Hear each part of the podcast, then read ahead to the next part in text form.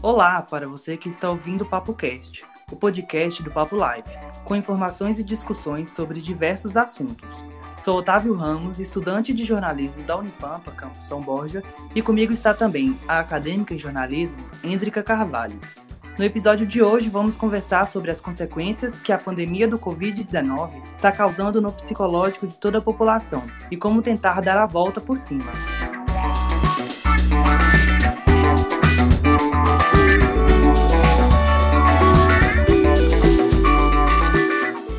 Oi, Hendrika, tudo bem?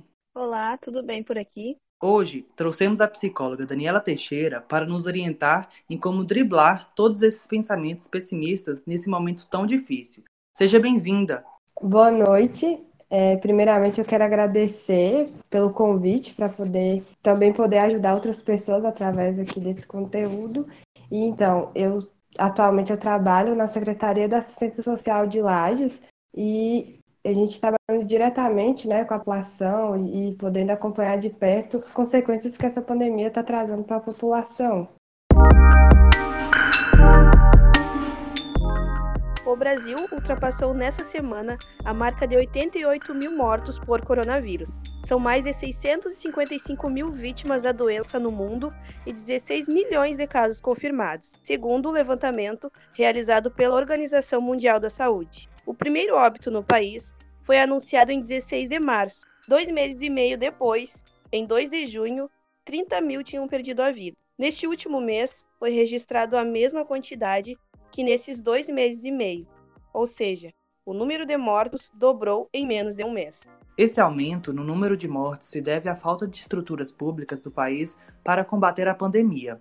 Muitos brasileiros não estão respeitando o isolamento como deveriam, e, consequentemente, o número de casos só aumenta. A quarentena foi decretada no país em março, mas desde então nunca conseguiu atingir uma quantidade de pessoas em isolamento que fosse favorável para otimizar o aumento de casos. Apesar de muitos não estarem em casa, o vírus Covid-19 conseguiu atingir também quem está respeitando o isolamento. O simples ato de se isolar em casa pode causar diversos problemas psicológicos nas pessoas. Ficar sem contato e preso para quem está acostumado a ter uma rotina diferente pode deixar nossos pensamentos bem bagunçados. O site Terapia de Bolso, que reúne cerca de 93 profissionais da saúde para realizar consultas por videoatendimento, ocorreu um aumento de três vezes mais procura nos últimos meses e tem 10 vezes mais pacientes desde o início da pandemia. Além disso, a procura por ansiedade no Google aumentou 103%. Psicóloga, por que essa necessidade de procurar terapia?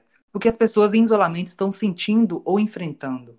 Então, a pandemia ela trouxe um, uma alteração muito grande na vida cotidiana das pessoas, né? Foi uma coisa que pegou todo mundo de surpresa, né? Ninguém imaginava, ninguém esperava e que foi de forma muito drástica, né? Do dia para a noite as pessoas tiveram que ficar em casa, é, acabou alterando totalmente a rotina de trabalho, é, a questão escolar também, né? As crianças ficaram em casa e também, assim, essa questão de não poder é, planejar as coisas devido à situação que a gente está também é um agravante para que as pessoas estejam procurando esse atendimento psicológico. Talvez as pessoas estão se deparando com sentimentos, emoções que elas não vivenciavam antes, né? Pela questão da gente estar sempre no automático, a rotina de trabalho, faculdade, casa, cuidar dos filhos, a gente não se percebe muitas vezes. Quais os tipos de transtornos o distanciamento social e o isolamento podem vir a acarretar em uma pessoa?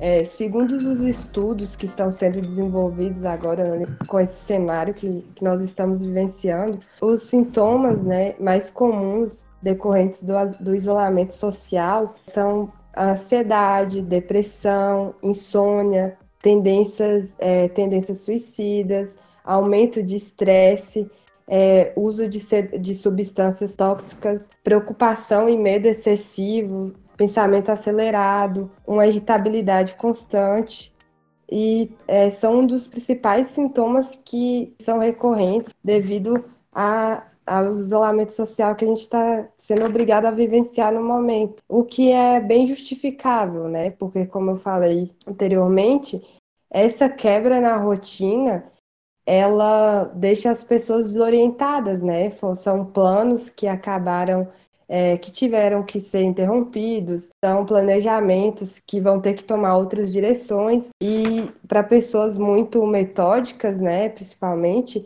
é, essas situações elas não estavam no, nos planos delas. Então isso é, gera essa ansiedade, esse estresse. Uma coisa assim que a maioria dos materiais fala é que a gente não deve fazer uma automedicação, por exemplo, né? Você está com insônia, daí você decide por conta própria iniciar um, um medicamento. O que os, as organizações de saúde indicam no momento é não fazer esse, essa automedicação, porque por estar nesse momento de estresse elevado, né, você pode acabar criando uma dependência da medicação. Voltando ali no assunto do surgimento dos pensamentos suicidas e depressão decorrentes ao isolamento, segundo o portal UOL, houve um aumento na busca por atendimentos a casos de suicídio pelo serviço oferecido pelo SAMU. De fato, é um caso de se preocupar. Você havia citado anteriormente a respeito da importância da não automedicação. Então, para quem está tentando manter a saúde mental sem o uso de remédios, de que outras maneiras nós podemos nos ocupar? É meio subjetiva essa questão do que, que a pessoa poderia fazer para poder tentar manter uma saúde mental. É mais recomendado é tentar fazer uma rotina dentro do que você das suas possibilidades, não ficar ou só dormindo ou só deitado, tentar criar uma rotina, por exemplo, quem está totalmente isolado, não está tá trabalhando em casa. Ter os horários, é, impor horários pelo menos. Ah, vou tomar café da manhã até horário, vou almoçar, é, vou me exercitar, é, para que você também não se perca nos dias e, e, e não veja e começa a se sentir mal por estar muito parado, né? Uma estratégia de tentar gastar energia, né? Porque a gente estando ficando em casa, a gente acaba é, ficando mais parado e aquela energia ela vai ficar mais acumulada e pode causar mais ansiedade. Então, a prática de exercício em casa é, vai ajudar a gastar essa energia que você não pode, que você não está desprendendo e fazer sentir melhor também, né? Assim, uma das estratégias de cuidado psíquico é, em situação de pandemia, que a propósito é uma cartilha que a Fiocruz lançou de, de saúde mental, fala o seguinte: é, que uma das coisas é a gente reconhecer e acolher esses receios e medos que, que a gente tem e procurar pessoas que a gente sinta é, confiante para conversar a respeito. Porque, é, então, assim, reforçando essa importância de compartilhar essas emoções que a gente tem vivenciado. Porque tá todo mundo vivendo essas aflições de alguma forma, tá sentindo a, essa, esse momento que a gente está vivendo.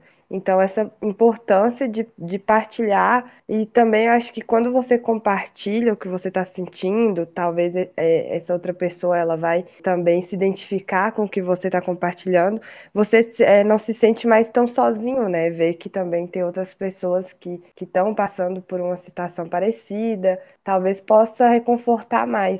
Outra dica que eles dão também é de, de você pensar em outros momentos assim que você teve grandes dificuldades em sua vida e que você usou certas estratégias para você conseguir é, lidar com aquelas situações, de você tentar reproduzir aquelas estratégias que outras vezes deram certo no momento agora. Mas se caso você tá, além também do, dos exercícios físicos, né, que a gente já comentou em outro momento, também da importância de manter o corpo em movimento, né, dentro das suas possibilidades. Outra coisa que eles falam também é da questão de caso você busque, é, faça todas essas estratégias e você ainda tenha esses pensamentos recorrentes de medo, de ansiedade, de insegurança, então, procurar uma ajuda profissional, né? Se você vê que, meu Deus, eu estou tentando é, afastar esses pensamentos, eu estou acolhendo, eu estou conversando e ainda assim eles não não não cessam, não dá uma diminuída. Então tem que procurar uma ajuda profissional, porque a longo prazo você pode ter ali, acabar tendo realmente uma patologia que possa continuar após a pandemia, né? Não seja ela se estenda além desse período. Diante dos acontecimentos na TV e redes sociais, somos bombardeados a todo momento com notícias sobre tragédia. Essa exposição pode nos afetar de alguma forma? E fugir dessas notícias seria a solução? Assim, é muito bom né, a gente ter esse aparato tecnológico que a gente consegue acompanhar e ver a evolução, as proporções do, da pandemia, mas também é necessário a pessoa saber um filtro né? Se você está ali toda hora, o dia inteiro, vendo aquelas informações, morte, paralisação de comércio, é decreto, você pode acabar adoecendo com isso, porque querendo ou não, no momento são muitas é, notícias ruins. Então, um, um primeiro movimento para a pessoa tomar, se ela acha que ela está ficando muito exausta com tanta informação, é saber é, conciliar isso, ver, não deixar de buscar informação, mas também buscar informações de forma saudável e principalmente de fontes confiáveis, né? Porque essa questão da, da infodemia, que é essa epidemia de informações, muita informação sobre o mesmo assunto, né? Tem gerado muitas, muitas fake news. Continuando ainda nesse assunto que tu, tu ainda estava falando, a gente até conversou com algumas pessoas pelo Instagram e para ver se o que, que elas estavam fazendo, né, na, na pandemia. E muita gente falou que realmente estava fugindo um pouco das notícias, né? Sim. Fugindo, uh, fazer, tentando fazer algum esporte dentro de casa, arte, como tu também mencionou, costurando, muitas, muitas coisas para tentar esparecer mesmo um pouco. Se redescobrindo, né? Isso, exatamente. Então, essa seria mais a, a solução para fugir um pouco dessas notícias. Sim, também. A pessoa vai ter que se autorregular, né? É, na verdade, eu acho que o, o principal é a pessoa não se cobrar, né? Porque a situação, ela, por ser uma situação totalmente nova, essa ideia de tipo, ah, eu tô com mais tempo em casa, então eu tenho que, eu tenho que me exercitar, eu tenho que assistir aquela série completa. Mas se a pessoa, vamos supor, se ela tá ansiosa, se ela tá estressada, ela não vai conseguir logo de cara, né, já conseguir é, desempenhar uma atividade nesse sentido, seja de exercício, de, de fazer algum, alguma coisa relacionada à arte. Então, primeiro, ela tem que é, respeitar esse processo de essa questão da pandemia, ela, a gente passa primeiro por um momento, muitas pessoas elas vão passar por um momento de negação, de negar o que está acontecendo, de pensar, não, minha vida ela não vai parar por conta disso, eu vou continuar meus projetos. É, tem um pânico no primeiro momento de, de tomar atitudes impulsivas, então ela vai ter que se analisar um pouco, ter calma, paciência e, e tentar aceitar o que, que a gente está vivendo, porque é muito além de nós mesmos, né, do que está ao nosso alcance. Como vimos no início do podcast, o Brasil ultrapassou a marca de 88 mil mortes. Com isso, além de lutar com os problemas causados pelo isolamento, muitos estão tendo que lidar com o luto. Milhares de brasileiros perderam seus familiares para o vírus. Como podemos ajudá-los a passar pelo luto da melhor forma? A questão do luto, ele é sempre muito subjetivo é, e não tem como mensurar quanto tempo essa pessoa vai ficar em luto, como que ela vai se sentir. Mas acho que o mais importante, assim, é de quem não está vivenciando aquela dor, mas está próximo de pessoas que estão passando pelo luto, é de se pôr à disposição para escutar aquela pessoa, por mais que você não vai é, ter uma resposta para ela, uma solução, mas de ter essa, essa escuta acolhedora. E também de observar essa pessoa, né? No meio dessas conversas, ver o tipo de. o que, que ela está falando, se são coisas. é uma dor ainda compreensível, ou se talvez já passou muito tempo, essa pessoa ainda está, talvez, esperando que a, o, o ente querido que veio a falecer, é, ele volte ou ainda não está aceitando, tem que ir analisando e, vendo que a, aquele luto ele está muito prolongado, essa pessoa está sofrendo muito, sempre buscar uma ajuda profissional. Mas eu acho que o, o, o que a gente pode fazer de melhor em questões de luto é a escuta sem julgamentos. Acolher o que, ela, o que aquela pessoa está sentindo e lembrar que você não precisa ter uma resposta, uma solução, porque a gente sempre tem é, esse instinto de querer dar uma resposta para as coisas que as pessoas vêm nos, nos falar, mas tem coisas que não vão ter resposta. E só de oferecer aquela escuta, com certeza você vai estar tá ajudando a pessoa de alguma forma. O famoso desabafo, né? É, o desabafo. Transparecer uma confiança para a pessoa, né? Porque se ela se sentir uma pessoa que ela possa confiar para falar, toda sobre aquela dor, ela vai, com certeza, ela vai conseguir é, passar por esse luto de uma forma menos dolorosa. Apesar de tudo, você consegue ver um ponto positivo em tudo que estamos passando atualmente? Eu procuro, assim, acreditar que, que toda essa situação não é uma coisa por acaso. Eu acredito que tenha um ponto positivo de que né, agora que o corona está nessa dimensão, né, que começou a atingir também as pessoas pobres, porque no começo estava ali atingindo, né, só a galera rica. Tava sendo muito falado, porque fulano famoso pegou pipipopó.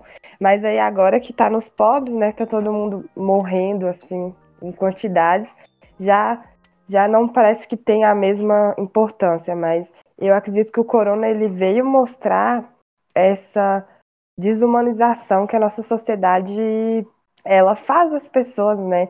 Como a gente vive numa sociedade que busca muito lucro, que prioriza o individualismo, ele, ele veio talvez é, reaproximar as pessoas de certa forma. Uma, por exemplo, uma das, das dicas, assim, estratégias de como lidar com a situação de, de isolamento é, na medida do possível, né, de forma virtual, manter as, as redes socioafetivas, porque é, você.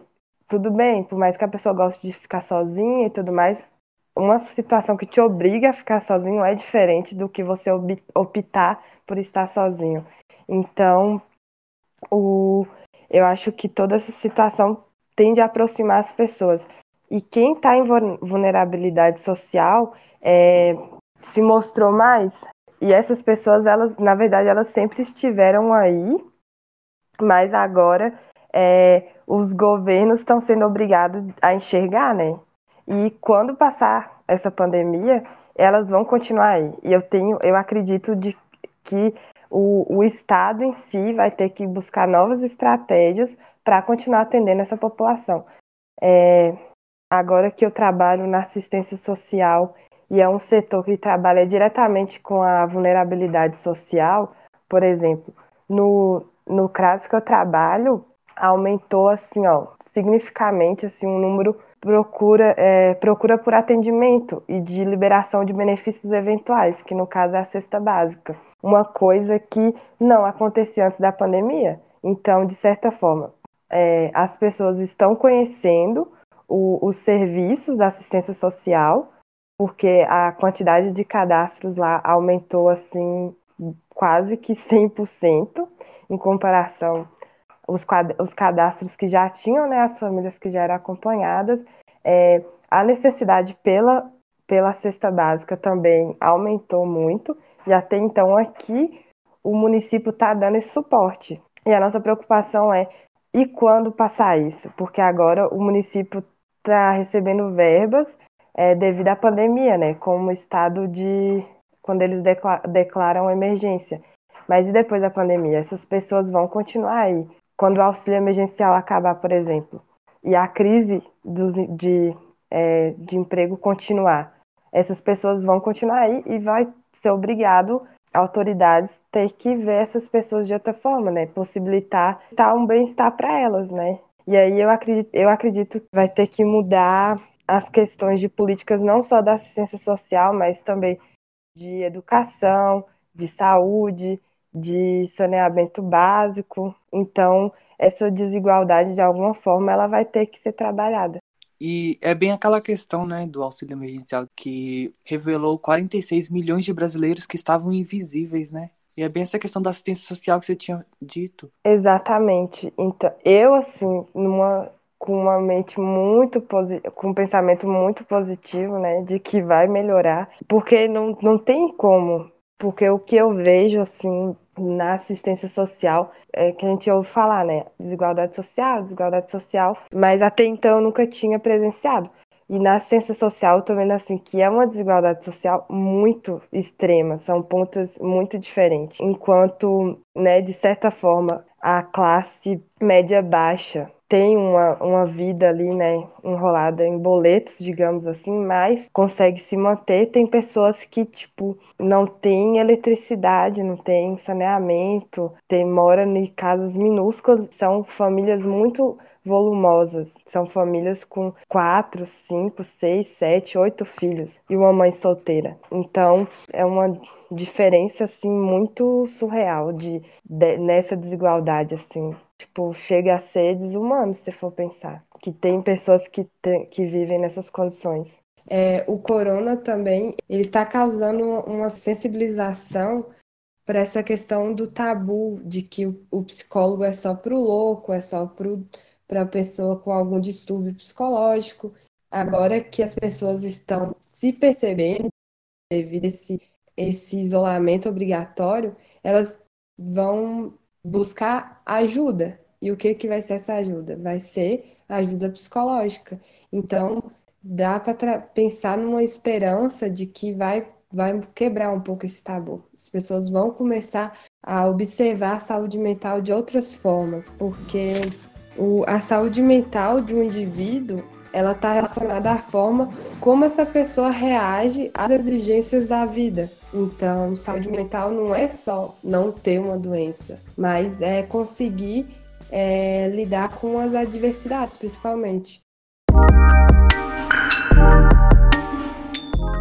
O Ranieri Soares, que é acadêmico de jornalismo e integrante do Papo Live, nos enviou a seguinte pergunta: a pandemia escancarou as tantas desigualdades do nosso país. Em um país tão desigual como o nosso, grande parte da população não tem acesso a psicólogo e terapia na rede pública de saúde. Pensando no pós-pandemia, como trabalhar a saúde mental individual e coletivamente no contexto familiar, buscando a adaptação para a nova realidade social. E o pós-pandemia vai ser necessário os governos, municípios, estado, eles se mobilizem para desenvolver políticas públicas que possam atender toda essa população, tanto de forma individual quanto coletiva.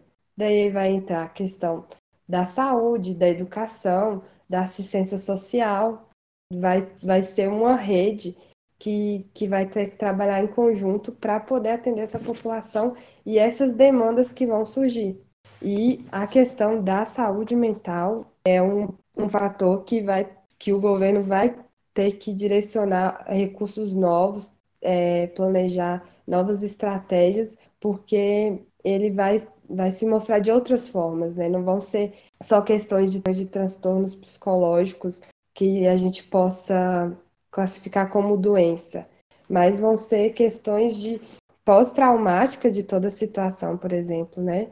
E não quer dizer que as pessoas vão estar doentes para sempre, mas naquele momento vai ser é, fundamental que tenha ações para cuidar dessas pessoas para que não se torne de fato uma doença consolidada, né?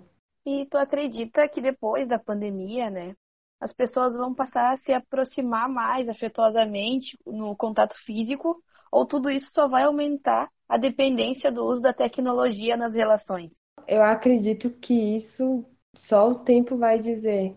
Porque a gente ficando em casa, a gente força mesmo mais, né? O contato com a tecnologia, Sim. as redes sociais, tudo isso, né? Com certeza.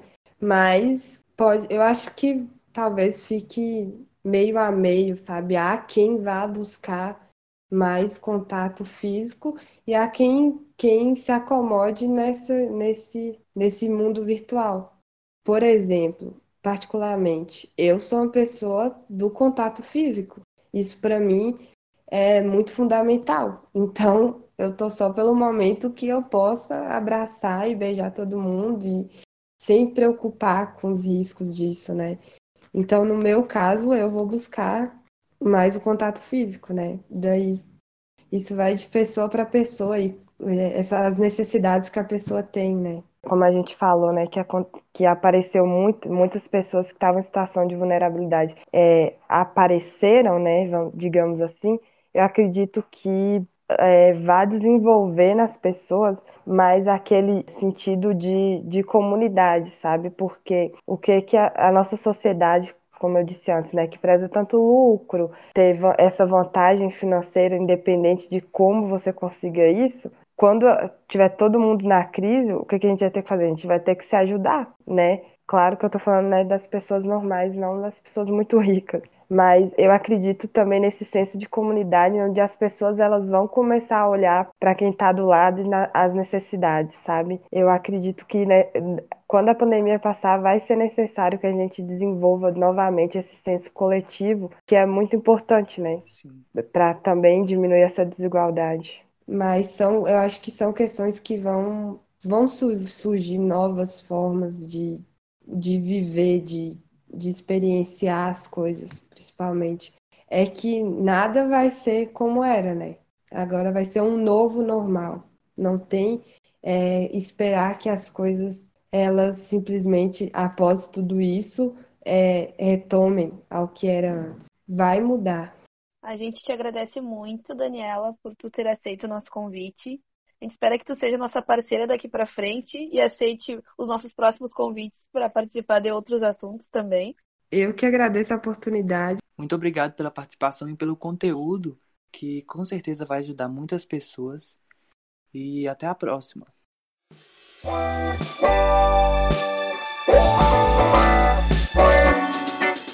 Com a apresentação de Otávio Ramos e Hendrika Carvalho, produção de Otávio Ramos e Jorge Pacheco e edição de som de Roger Dalcin, o Papo Cast vai ficando por aqui.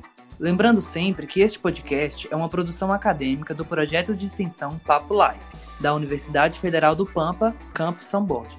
Acompanhe o Papo Live através das redes sociais, pelo Twitter, arroba papo live, Instagram e Facebook, arroba papo live com dois E no final. Obrigado a você pela companhia até agora. Até o próximo papo.